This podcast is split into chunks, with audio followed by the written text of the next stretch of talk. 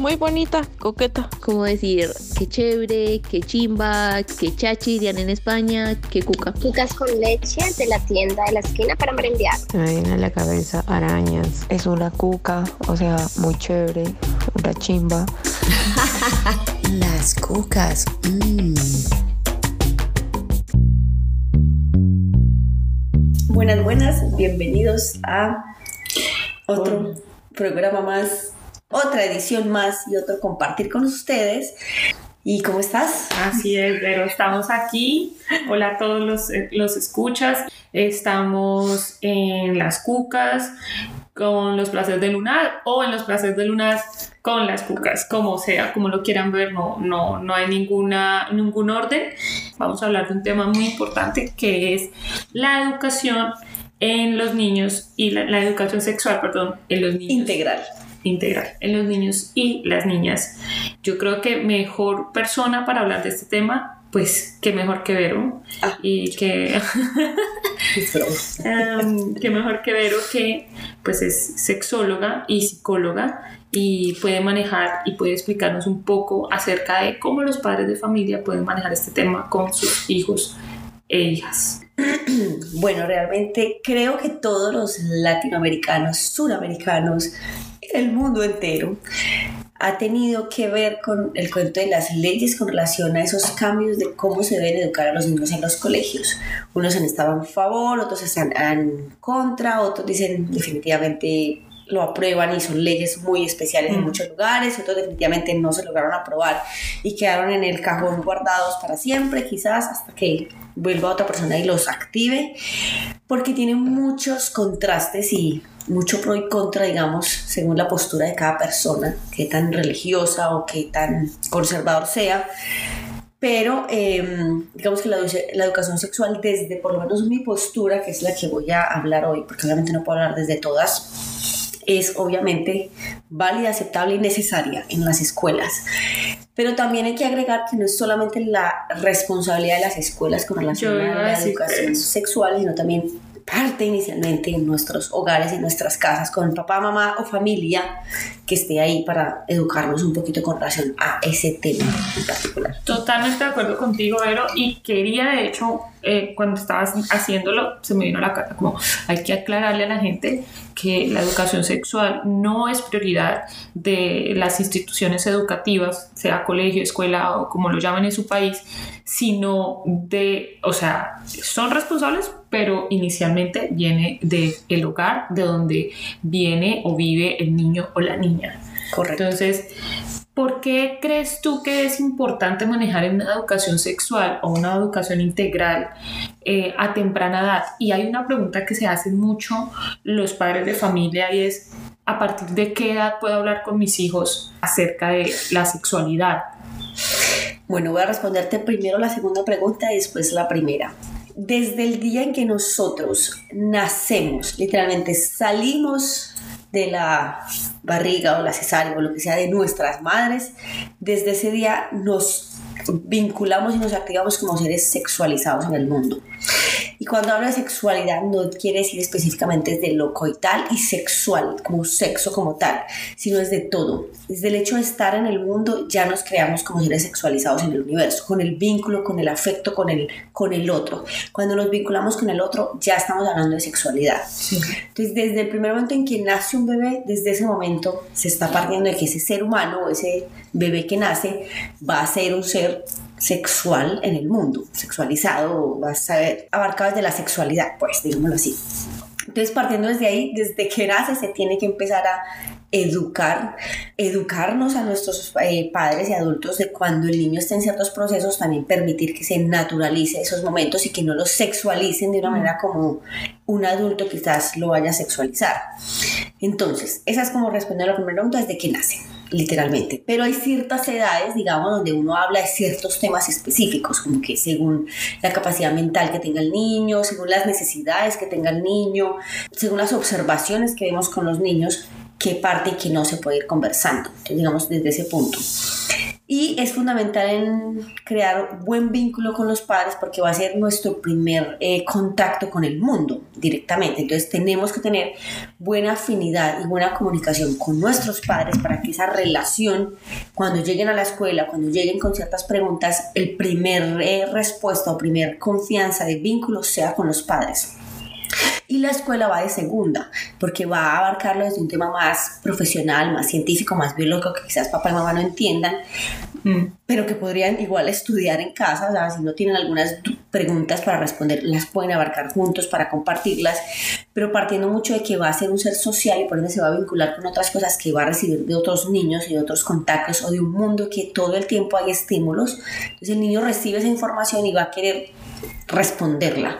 ¿Y qué mejor forma que responderla es de nuestros papás? Además que yo creo que ahí tocaste un punto importante y es tener en cuenta que no obviamente los papás y las mamás no las saben todas, o sea, seguramente van a haber momentos en que no van a saber cómo tocar cierto tema o no de pronto no tienen tampoco la educación para tocar ciertos temas, entonces se ven un poco perdidos. Bueno, pues hay herramientas que pueden utilizar para eh, poder tocar estos temas con sus hijos o hijas y no sentirse tan perdidos. Está el más fácil, en, eh, el, el, más, digamos, directo para recurrir y es a una psicóloga o a un psicólogo o a un sexólogo o a una sexóloga. Eh, pueden eh, con ellos de pronto hacer preguntas, decirle, mira, no sé cómo tocar este tema con mi hijo o mi hija, así que se sienta incómoda y el profesional pues le dará, lo, le dará los parámetros para poder llevar a cabo este tipo de conversación sin que ninguna de las dos partes se sienta incómoda o incluso porque a veces el niño, bueno, le llama la atención, me parece chévere, mi papá y mi mamá me están diciendo esto y le surgen también preguntas. Entonces también saber tener una comunicación efectiva y afectiva con, con los, con, los, con los infantes para que no se sientan ellos ni regañados ni tampoco de pronto reprimidos a hacer otras preguntas. Eh, yo creo que es importante esto, es importante que si el papito o la mamita no sabe cómo tocar estos temas, pues tenga la oportunidad de eh, preguntárselo a un profesional en el área también es reconocerle que como humanos no lo sabemos todo y reconocerle a un hijo de que no sabes esa respuesta también es muy válida y decirle, mira, no sé esto, pero ¿qué te parece si lo investigamos juntos? O si yo voy y lo investigo, porque digamos, si pues tú no sabes como adulto y vas a ver páginas que quizás hay información que en ese momento para ese niño no es necesaria, pero él te está preguntando algo específico y necesitas buscarlo, tú lo buscas, tú lo indagas y en otro momento le dices, mira, ¿te acuerdas la pregunta que me hiciste? Claro. Esto es la respuesta que tengo o esto es lo que leí, información, etcétera. Pero no desde el punto de que, ay, no, no sé, o ese tema no se habla, o sea, no es de la cohibición, de, ay, no, no, ese tema no, no, no, no, no, no, no se habla, porque el niño va a pensar de que es algo malo, algo prohibido, algo que, que no está bien. Por eso, desde el punto de que nacemos en algún momento, crear ese vínculo con nuestros hijos es fundamental, porque sí, las preguntas más, no es que no vayan a preguntar antes en otras edades, sí las van a preguntar, pero son preguntas más inocentes o más desde el contexto en lo que están viviendo, pero cuando llegan en la adolescencia y preadolescencia suelen haber preguntas que a muchos papás les produce mucho tabú o como de dónde sacó esa información. Se incomodan un poco. Claro. Entonces, cuando llegan esas preguntas que son más incómodas para el adulto, digamos de alguna manera, cuando son más grandecitos, y si no se tuvo ese vínculo, esa relación, esa comunicación de tiempo atrás, ese momento va a ser muy chocante, tanto él, porque le va a costar hacer esas preguntas, porque se ha dado cuenta que nunca se le dio esa información o se le permitió preguntar antes otras cosas, porque no se le dio las oportunidades. Entonces el niño va a decir, bueno, este papá y mamá no me estaba, nunca me ofreció esto, así que lo busco en otro lado. Claro. Uno. Dos, que si por alguna casualidad decide preguntarte a ti y tú le das ese rechazo, le dices que ese tema no se puede hablar y que de un momento a otro por qué surgió ese tema también, eh, también crea ese bloqueo. En cambio, si tú desde el principio, desde que es un bebé literalmente, le has permitido que haga ciertas cosas que tiene que hacer naturalmente, por ejemplo, los estímulos eh, de placer que tienen los niños al tocarse cuando es un bebé, que se toca el penecito, se toca la vagina o que le produce placer, pero no tiene absolutamente nada de erotismo ni de sexual en absoluto, simplemente es del placer, como cuando uno come un helado.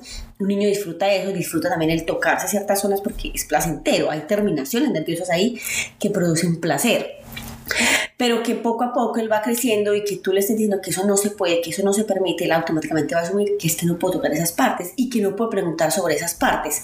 En cambio, si tú le permites y le enseñas ciertas cosas que las vamos a abarcar aquí, la, la mayoría, de en qué momentos se puede tocar, en qué momentos no, en qué momentos eh, reconocer que eso se llama pene, no se llama el pajarito, o el animalito, o, pepito, o la florecita, o la campanita, no llamar, yo creo que eso es un tema que a mí todavía me choca, o sea, todavía me lo tomo muy personal y es ver que los papás, yo no soy mamá, pero no sé, eh, a mi sobrino trato de hablarle de, de, muy directamente con las palabras y los nombres que son, nombres propios. Pene, vagina, senos, eh, tetilla, eh, orgasmo, o sea, las palabras como son, no ponerle apodos, porque además esto hace parte de la educación integral o la educación sexual de la que estamos hablando y ayuda a construir una sociedad más inclusiva y ayuda a construir una persona que también va a saber de su cuerpo y va a poder eh, prevenir abusos sexuales.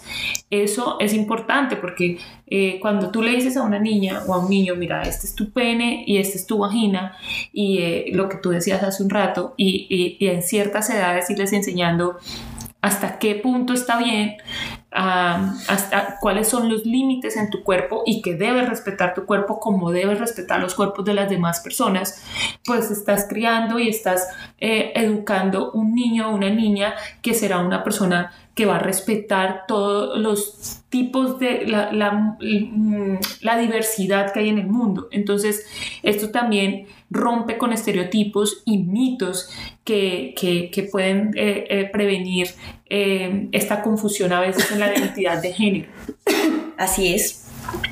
Y muy curioso también que mencionan lo de los abusos, porque también, mira, los niños lo ven tan natural el tocarse en ciertas edades digamos, desde los tres a, desde antes, creo yo, desde los eh, dos años hasta los cuatro o cinco años, que hay como ese estímulo de tocarse, de sentir ese placer, y que ellos lo están percibiendo como algo natural y algo placentero, es importante marcarle que tiene que ser en ciertos lugares. Ahí es donde se incluye la comunicación con estos hijos. Es como decirle, listo, no estás haciendo absolutamente nada malo, es natural que te toques esas zonas, pero hay lugares para eso tu habitación, el baño, etcétera.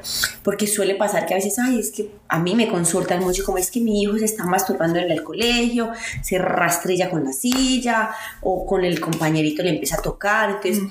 ahí hay que empezar a ponerle como esos límites, esas enseñanzas de que no es algo malo, sino que tiene que tener ciertas eh, normas, digamos, para hacerlo correctamente. Y eso también nos permite desde que uno llamar las cosas por nuestro propio nombre, como los nombres que son, y reconocer que también quién es el que tiene derecho a tocar ese cuerpo, claro. que es solo, digamos, él como persona, digamos, nadie más. Y eso evita muchísimos abusos, por eso es muy importante ese diálogo, porque a veces otra persona externa, familia, tíos o personas que no tienen nada que ver, empiezan a tocarte y tú reconocerte que es que mamá y papá me dijo que es que no debo dejar que nadie más externo me toque esas zonas puedo decirle, mamá, papá, esto no me está, gustando pasando. y esto me está pasando. Claro, es crear esa confianza con los padres. Y ahí va el punto de por qué llamar las cosas por su nombre.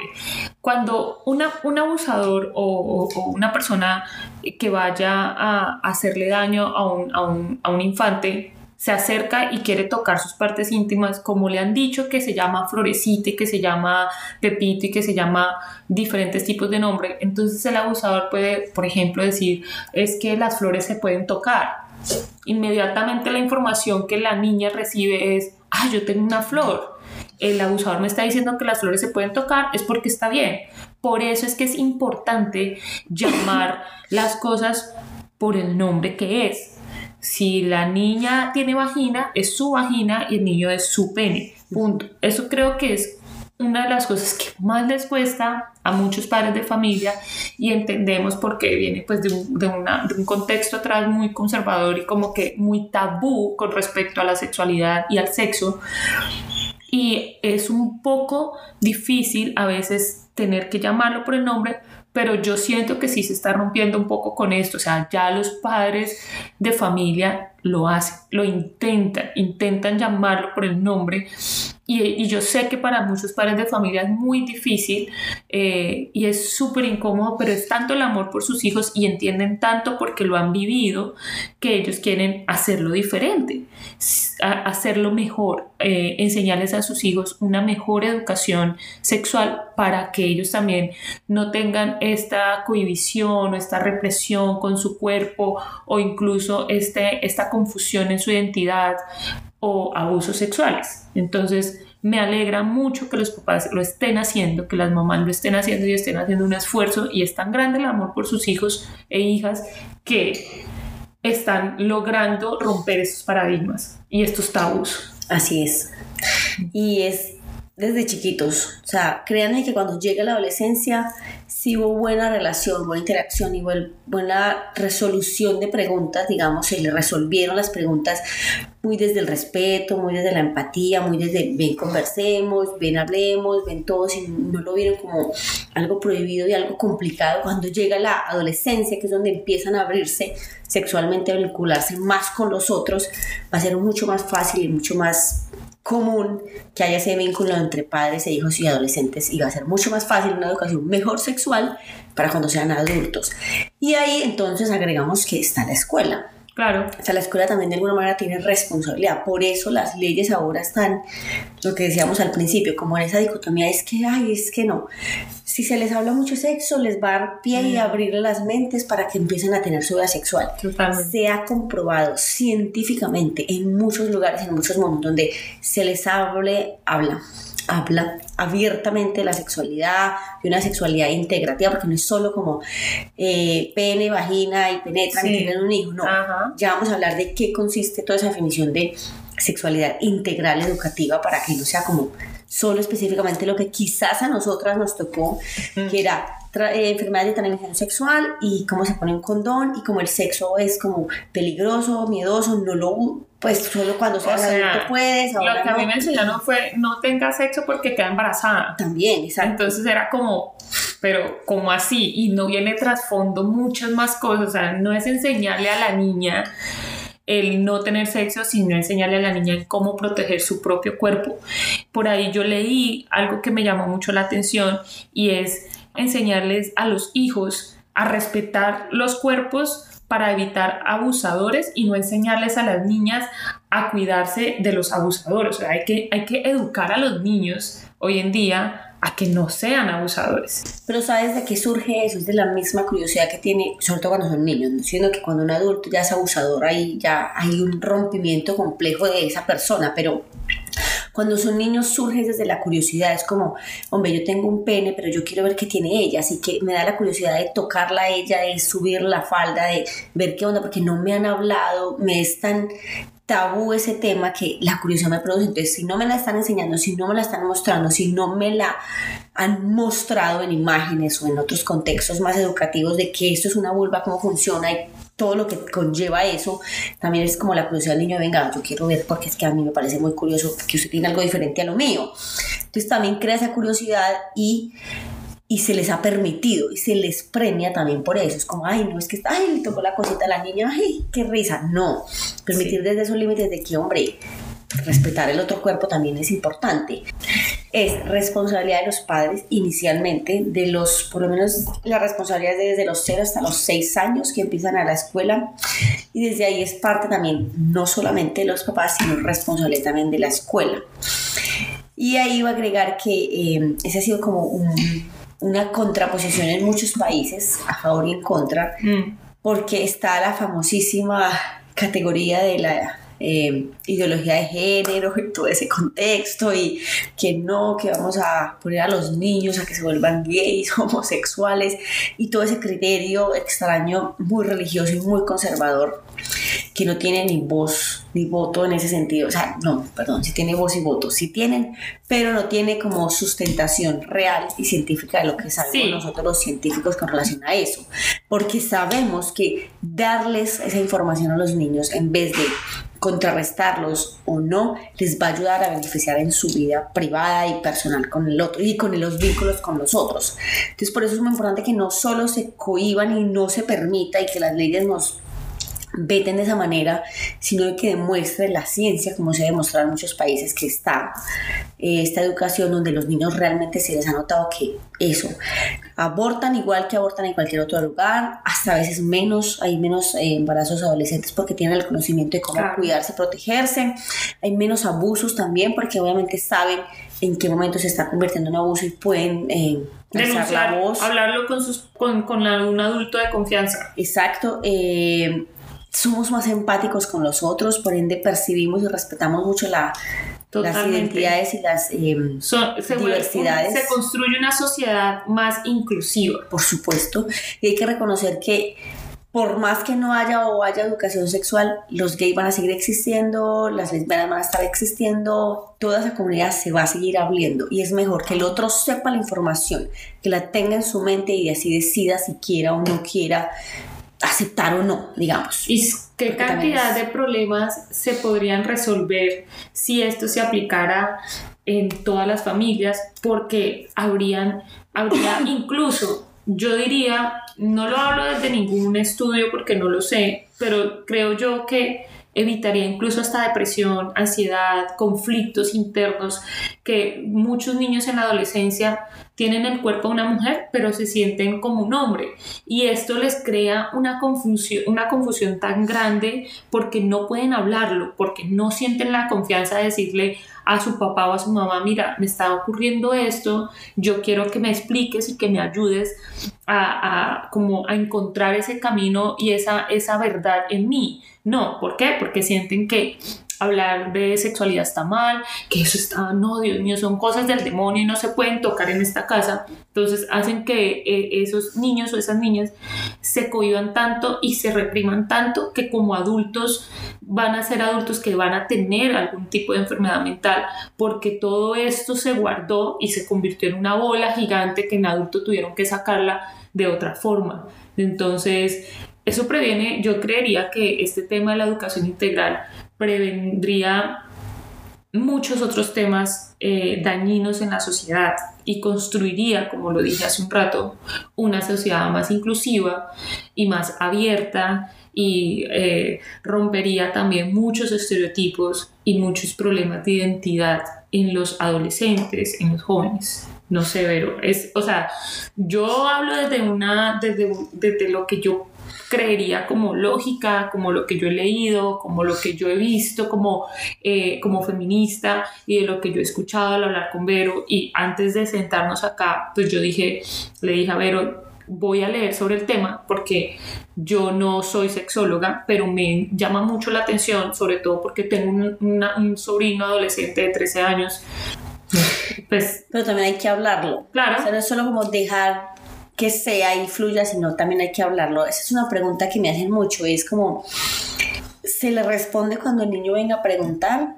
O se le habla del tema en algún momento que uno considere que es adecuado. Esa es una muy buena pregunta y yo creo que muchos papás y mamás están preguntando lo mismo. Bueno, ¿qué hago? Pero ¿será que voy y me siento con él y le digo, le digo, es momento de hablar de esto? O espero a que él se acerque a mí y me diga, mamita, pasó esto, o papito, mira que me sucedió esto. Eh, partiendo de que el niño venga con la pregunta, hay como unos tips que se recomiendan, hablemoslo de una vez eh, yo y mis palmitas, perdón, eh, con relación a qué se debe hacer cuando llega la pregunta. Primero, y la más importante es de dónde sacó la información. Porque, por ejemplo, no sé si has visto el chiste de em, el niño que se disfraza y que le dice, mamá, necesito disfrazarme de pastor, pastor. La mamá le hace un disfraz de pastor y era castor. o cosas así. O no sé, se me, se me ocurrió una idea en este momento con relación a lo sexual, pero vienen con una información de una sola palabra que escucharon en algún momento, no sé, pene, supongamos. Escucharon a dos adultos, los niños escucharon la palabra pene. Y vienen, mami, mami, ¿qué es pene? Y tú le das una cátedra de qué es el pene y cómo funciona y le muestras imágenes y todo el cuento y la más... Cuando lo que él solo quiere saber es qué es esa palabra nomás. Sí. Dársela más clara. Entonces, Primero, siempre que vengan con cualquier pregunta es de dónde sacaste la información, dónde la escuchaste, dónde, eh, quién te habló de ella o qué. Mucho saber qué información tiene ese niño de esa, de esa Claro. pregunta, de esa palabra. con base a eso ya uno sabe, bueno, está preguntando es esto, está preguntando esto otro. Entonces ya uno le hace el contexto. Segundo, hay que partir también de ciertas edades. Hay ciertas edades para hablar de ciertos temas también. Digamos, si el niño, no sé, tiene 6, 7 años y viene con mamá que es penetración, es una palabra que uno diría, "Mm, esto no está En un, en un vocabulario de un niño o una No niña de 6, suena. 7 años, totalmente de acuerdo. No, primero de dónde la agarró y puede haber sido una película, cualquier cosa. Entonces uno como que explica muy sutilmente lo que eso representa y significa. Y ya cuando esté más grande le especifica muy bien qué quiere decir con penetración. O sea, como que también cada parte de cada criterio. Claro. Siempre que venga con la pregunta, siempre estar muy abiertos a eso. Si uno está, no sé, en el computador leyendo y tu hijo viene, mamá, ¿qué es tal cosa? Hombre, dale el respeto que merece como cualquier adulto, el tiempo de dejar de hacer lo que estás haciendo, decirle, bueno, o en este momento se puede o no se puede, te respondo, o de dónde sacaste, vuelvo y digo, la información, verlo, dialogamos, no sé qué, o sea, hacerle, darle entender que es un lugar cómodo, un lugar seguro y que sobre todo estás dándole toda tu atención para esa respuesta. Eh, tercera, cuarta, ya no sé en qué número voy. Em, Cuarto. Cuarta. Si el niño no pregunta, no indaga, aún así hay que hacerlo. O sea, hay ciertos momentos donde uno tiene que empezar a hablar de ciertos temas. El primer tema que se debe hablar es sobre qué es lo que tenemos en nuestro propio cuerpo. Digamos que eso partiendo desde los 3 a los 6 años se empieza a hablar de ese tema, como bueno, niñas tienen esto, niños tienen esto, eh, esto se llama así, esto se llama así, ta, ta, ta, como todo el contraste de lo que es la parte corporal Sí. propia primero, después la del otro, sin darle como específicamente tanto detalles como mira, pa- tu hermano o papá tiene o los hombres tienen estas características específicas. Mostrarles imágenes, hay muchos rompecabezas, imágenes donde ni siquiera es como el supercuerpo, ni pornográfico, ni sexualizado, sino es un cuerpo común y corriente donde tú le explicas, así como le dices que esto es mano, esto es brazo, esto es piernas, bla, bla, bla, cabeza, hombros, rodillas y pies. Esto se llama pene. Sencillo, lo pones natural, no le haces ningún contexto como, y esto es el pene. No, esto es el pene, ya. Y él lo va a naturalizar tanto que va a ser como si hablara de la mano, como si hablara del pene. Claro, totalmente. Desde No le dan punto. tanta eh, trascendencia. Ya después, digamos, van a empezar con ciertas preguntas sobre el, el que querer tocar e indagarte desde la curiosidad, que también es muy válida, pero entonces darle a entender que la curiosidad se puede resolver no tocando al otro necesariamente, sino ven, la respondemos tú y yo en relación a lo que te puedo mostrar. Reconocer también el cuerpo desnudo de cuáles son los patrones que tienen en esos cuerpos desnudos. No sé, es que ahora no se me ocurren más preguntas que puedan tener los niños. Los niños van a preguntar de todo. Darles el pie siempre para cualquier respuesta, desde cualquier tema que sea, no solamente en el sexual o la sexualidad, sino desde cualquier tema. Cuando llega la adolescencia es donde va posiblemente a surgir ciertas preguntas que vuelvo y digo, donde más, entre comillas, suelen incomodar a papá y mamá. Y ahí pueden recibir apoyo desde lo educativo, que es ojalá que en sus escuelas les brinden esa información. Y quiero decir algo muy importante antes de que se me olvide y es los principios y la moral sí se enseña en casa. La forma como se debe ver socialmente sí lo enseñan en la escuela. Por ejemplo, yo respetaría mucho de que papá y mamá sean cristianos y tengan ciertas creencias de que, por ejemplo, hija quiera o solo pueda tener relaciones sexuales cuando se case. Bajo ese criterio que tiene papá y mamá, tienen todo el derecho a estipulárselo. Pero como derecho y deber que tiene ese adolescente o ese niño es su decisión si cede a eso o no. O sea, tiene que tener esa información y tiene que tener la otra información Claro. que se le da en la educación y ese niño tiene el derecho a decidir porque la educación sexual no es de nuestros padres es del Es- mundo social sí, es, social es- es, social es Viene de todo, viene de, de muchos ámbitos. exacto Pero pues comienza en el lugar, que era lo que decíamos. y es un principio. derecho es que partiendo desde eso es un derecho el niño tiene derecho a educación sexual Claro. tiene derecho por más que papá y mamá no quieran no digan no es que yo no quiero que mi hijo aprenda eso en el colegio y por eso es que están las luchas con relación a los derechos es un derecho que tiene ese niño a tener esa información O esa y niña. él decidir si decide o no Sí. Pero Además papá y que- mamá sí tienen la obligación de darle los principios éticos y morales que quieran inculcarles en casa. Yo creo que eso es un punto, válidos. yo creo que eso es un punto supremamente válido y muy bacano que lo toques porque bueno, eso aplica en muchos ámbitos de la vida de un, de un niño o una niña y es que mi familia es católica respetable, a medida que yo fui creciendo, me di cuenta que yo no iba con esa ideología y no me gustaba y fui tomando mis propias decisiones y fui encaminándome en mi propia manera de pensar y en mi propia manera de ver la vida. Eh, hay, hay un tema también que he escuchado mucho entre los papás y es qué tan recomendable es que los papás y las mamás se bañen con sus hijos y con sus hijas. Creo que di la respuesta ahorita con relación a cómo también puede educar papá y mamá de hijos bajo sus creencias y principios. Si para un papá y una mamá se normaliza y se naturaliza el cuerpo desde muy chiquitos, se puede abarcar desde chiquitos, digamos, eso. Y va a haber la curiosidad, digamos, más temprana, porque va a haber algo que le va a parecer curioso, que papá tiene algo particular y mamá tiene otra cosa. Entonces van a haber esas preguntas que si se resuelven muy amorosamente todo. Pero tiene que haber un punto donde automáticamente el niño va a no querer tener la necesidad de estar más con papá, que suele darse en la preadolescencia. Porque en la preadolescencia hay un cambio de chip mental en esos niños y físicos también, donde les empieza a crecer y hay como un tabú de mostrárselo al otro. La adolescencia, que es un tema también mucho más amplio, que ahora no vamos a abarcar, tiene que ver de alguna manera con que quiebran de alguna manera la norma con papá y mamá. Entonces ya no son tan importantes o son mis ejes, mis prioridades, mis idealizadores de vida, porque ya veo que mi círculo social también es importante, mi escuela, mi otros contextos, perdón, y entornos, por ende hay como una especie de rechazo y automáticamente ese niño va a querer no seguir bañándose con papá y mamá, o sea, va a ser como muy desde lo natural. Porque ahí va mi otra pregunta. Y hasta era hasta qué edad los, los psicólogos o las psicólogas recomiendan que, que los niños y las niñas se bañen con sus padres de familia. No hay una edad Pero específica para decir que sea buena o mala, sino que como que va a surgir Sí, naturalmente de fluye. alguna manera. Incluso los mismos niños van a decir como, "Mm, no, a mí ya no me gusta, o sea, yo ya no me quiero bañar con mis papás, qué pena. Exacto, puede surgir así o puede surgir que papá y mamá también vean que ya es como, bueno, ya están lo Ya suficientemente están- grandes, ya saben lo que hay aquí en estos cuerpos, ya tienen la opción también de bañarse como solitos también, como bien. Eso. Y voy a agregar algo, ya que hablamos de limpieza también muy importante, que eso también tiene que ver mucho con la educación, y es enseñarles a los niños a limpiarse.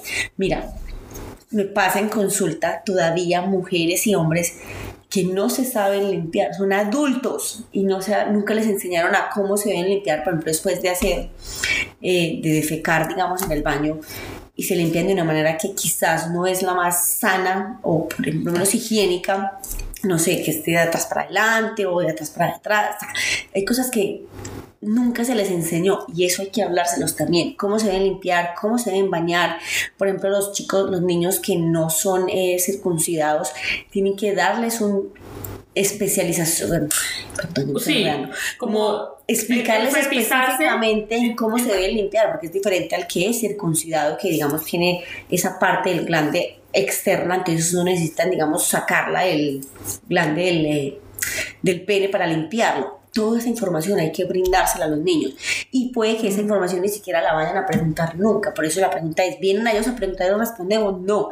Hay cosas que hay que hablarlas sí o sí, porque es que ellos no las saben. Ellos nacieron sin esa información de cómo se limpia, de los senos también, las que son, por ejemplo, bastante Que tienen senos tienen grandes. senos grandes que suele producirles a veces sudor abajo, sí. cómo se debe limpiar eso también, o sea, todo, todo se les tiene que explicar, porque los niños, vuelvo y digo, no vienen con Claro, esa información, y es mejor que se la brindemos nosotros como adultos y responsables que sabemos del tema, a que, se la estén- a que nunca lo sepan como adultos, por ejemplo, y que lo estén viviendo y vengan a consulta a preguntarme, venga, es que no sé cómo limpiarme la cola o el ano, porque nunca me lo enseñaron. Claro, por ejemplo, muchas de las infecciones urinarias en las mujeres son provocadas porque se limpian eh, erróneamente y alcanzan a, a untar su vagina de, de excremento y bueno, esto genera una infección. Por supuesto. Eh, entonces, eso es importante y creo que hace parte de, de la educación integral de la que estamos hablando, que no solamente estamos haciendo referencia a la parte sexual, sino también a todo lo que conlleva la sexualidad en los cuerpos. Entonces, Vero, yo creo que conclusiones de este programa, que además fue muy bonito y me parece que fue realmente muy informativo porque yo estoy aquí también aprendiendo muchas cosas y eh, este programa creo que va muy muy bacano con mucha información muy bacana dirigido pues ojalá a los padres de familia pero también a todas las personas que quieran y tengan por ejemplo en mi caso yo tengo mi sobrino no tengo hijos o hijas pero es una información que me llega adecuada para yo saber a veces cómo actuar frente a esto. Además que muchas veces incluso los hijos y las hijas ven más, eh, eh, tienen más confianza con sus tíos o sus tías para contarles ciertas cosas que a veces con los papás. Entonces también es importante que todos sepamos esta información. Las conclusiones son, primero, importante que no solamente la educación sexual o integral esté en las escuelas, sino que empiece en el hogar. Y empieza desde que son bebés. Eh, a partir de que los niños pueden venir a preguntarnos o de que nosotros tenemos que en ciertos momentos y en cierta edad sentarnos con ellos a explicarles muchas cosas que ellos no las saben y no van a, no van a preguntarlas porque tampoco saben del tema. Lo van a hacer como les sale improvisado. Eh, bueno, hay muchas conclusiones realmente. Es como primero una invitación a los estados, a los gobiernos y a todo lo que tiene que ver con el sistema como tal, desde la educación, a abrirnos y ampliarnos más a esto, porque estamos creando yo sé que mucha gente no le va a gustar lo que voy a decir, lo siento, es una postura muy personal, pero aquí cada uno tiene su postura y es que los niños no son de los padres, eso es un error que cometemos. Los niños son de la sociedad, los estamos educando para ser seres sociales, para vincularnos con el mundo, por eso no los estamos enseñando, o si no, entonces tengan los hijos para tenerlos en la casa todo el tiempo, digámoslo así. Encerrarlos. Se les enseña bajo principios que tenemos como familia, se les enseña bajo ciertas creencias que creamos, pero el niño de alguna manera va a ser un ser social y va, o sea, lo estamos diseñando, lo estamos educando para Claro, para ser, parte, para ser, parte, de la sociedad y parte de la sociedad económicamente, socialmente y culturalmente. Entonces, educar a un niño una niña eh, y, y, una niña o un, niño que eh, son felices, pues son adultos que en el futuro van a ser adultos felices y adultos capaces de convivir eh, respetuosamente en una sociedad. Entonces es muy importante también entender eso, que tú crías pero que esa crianza que estás dando es a unos años después un adulto que tiene que aportar y tiene que eh, seguir unas normas y, unos parámetros sociales. Y sé que es un tema muy que hay que cogerlo con una línea muy delgada también, porque en el fondo sé que si yo quiero tener un hijo, yo lo quiero educar como a mí me plazca de alguna manera enseñarle. Y es muy válido también eso, pero también es como comprender que ahí hay un trasfondo que no lo vamos a abarcar ahora sobre también el aborto, de qué punto o no ese niño es valioso para una sociedad donde no se le está permitiendo dar herramientas de una mamá que no tiene la capacidad de dárselas en ese momento y decide por ende abortar, que es muy válido también. Entonces, em, ese tema lo voy a dejar muy por encima en este momento porque cada quien puede crear lo que quiera. Hay países donde definitivamente se estructura y se diseñan los niños para que sean parte de un sistema pero también estoy en contra de ese sistema. Entonces yo también de alguna manera digo como, sí, está válido que creamos niños para adultos, pero también bajo qué herramienta les estamos brindando, que sea un ser humano valioso por lo menos para el mundo, bajo el criterio y mis creencias que yo tengo. Entonces vuelvo y digo, es un tema muy que te toma con pincitas, digamos, pero al punto que quiero llegar es... Eh, cuando vengan estos niños desde la inocencia, desde la curiosidad, desde la necesidad, respondámosles con naturalidad, respondámosle con veracidad de la información, no les digamos cosas que no sean y con una actitud muy positiva y no inquisitiva también, no de juzgar, de que está mal, que dónde sacaste la información y eso es terrible, sino y no de burlarse. Y no burlarse. No desde lo, desde lo natural también buscar los espacios correctos. No es como que estamos en una reunión familiar y mamá, ¡ay, que es un pene! Y entonces, claro, el chiste va a estar y obviamente nos vamos a reír. Pero darle el contexto de que en ese momento no le puede responder, pero en otro contexto sí. Nunca dejen a sus hijos con la duda, con la incertidumbre, porque van a buscar esa información quizás en un lugar donde sea. no la van a dar correctamente. Eso es de los padres, como partamos de que estamos educando seres para un mundo social seres que sean sanos, seres que sean abiertos al tema desde la sexualidad, la, la, ah, no, la discriminación, a la apertura de que hay otro tipo de forma de vínculos también, también A la diversidad. que es justo la que más raya a muchos papás, que es que les vamos a enseñar sobre la diversidad, el género, la identidad, orientación, etcétera. Hay que reconocer que eso existe en el mundo y es mejor que el niño sepa eso a que no lo sepa y que él tome la decisión si quiere o no quiere rechazar eso. Eso por el lado de los papás. Por el parte, la parte académica, educativa, vuelvo y digo, incitar mucho a los estados, a los gobiernos, a todo lo que tiene que ver con esto, para que impulsen ese tipo de educaciones y que no sea cualquier persona que la ejerza. Un profesor de ciencias naturales puede que sepa mucho de biología y va a servir mucho para apoyarnos, pero necesita profesionales específicos para dar ese tipo de clases. Y que sí, debe ser transversal y que todas las materias lo vinculen y lo metan en el discurso cuando se esté dando las clases, pero tiene que haber una clase o dos horas a la semana que alguien específico vaya y hable de esos temas, porque se necesita. Y a veces esos profesores quizás no tienen esa educación, porque también vinieron de una generación que no se les brindó, por ende no la tienen. No tienen las herramientas. Entonces, darles como esas opciones de personas profesionales y capacitados para estos temas en la parte educativa. Papá y mamá, edúquense también, hay mucha información, muchos libros.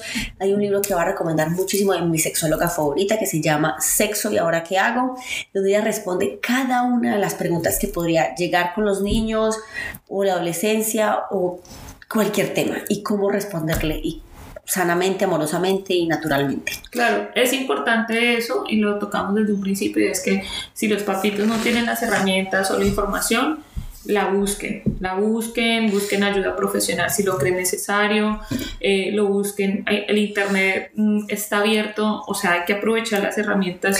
eh, Pero no siempre el internet da buena información también. Sí, pero hay que aprovechar las herramientas que existen y la facilidad que tenemos ahora para encontrarlas, por eso está en internet.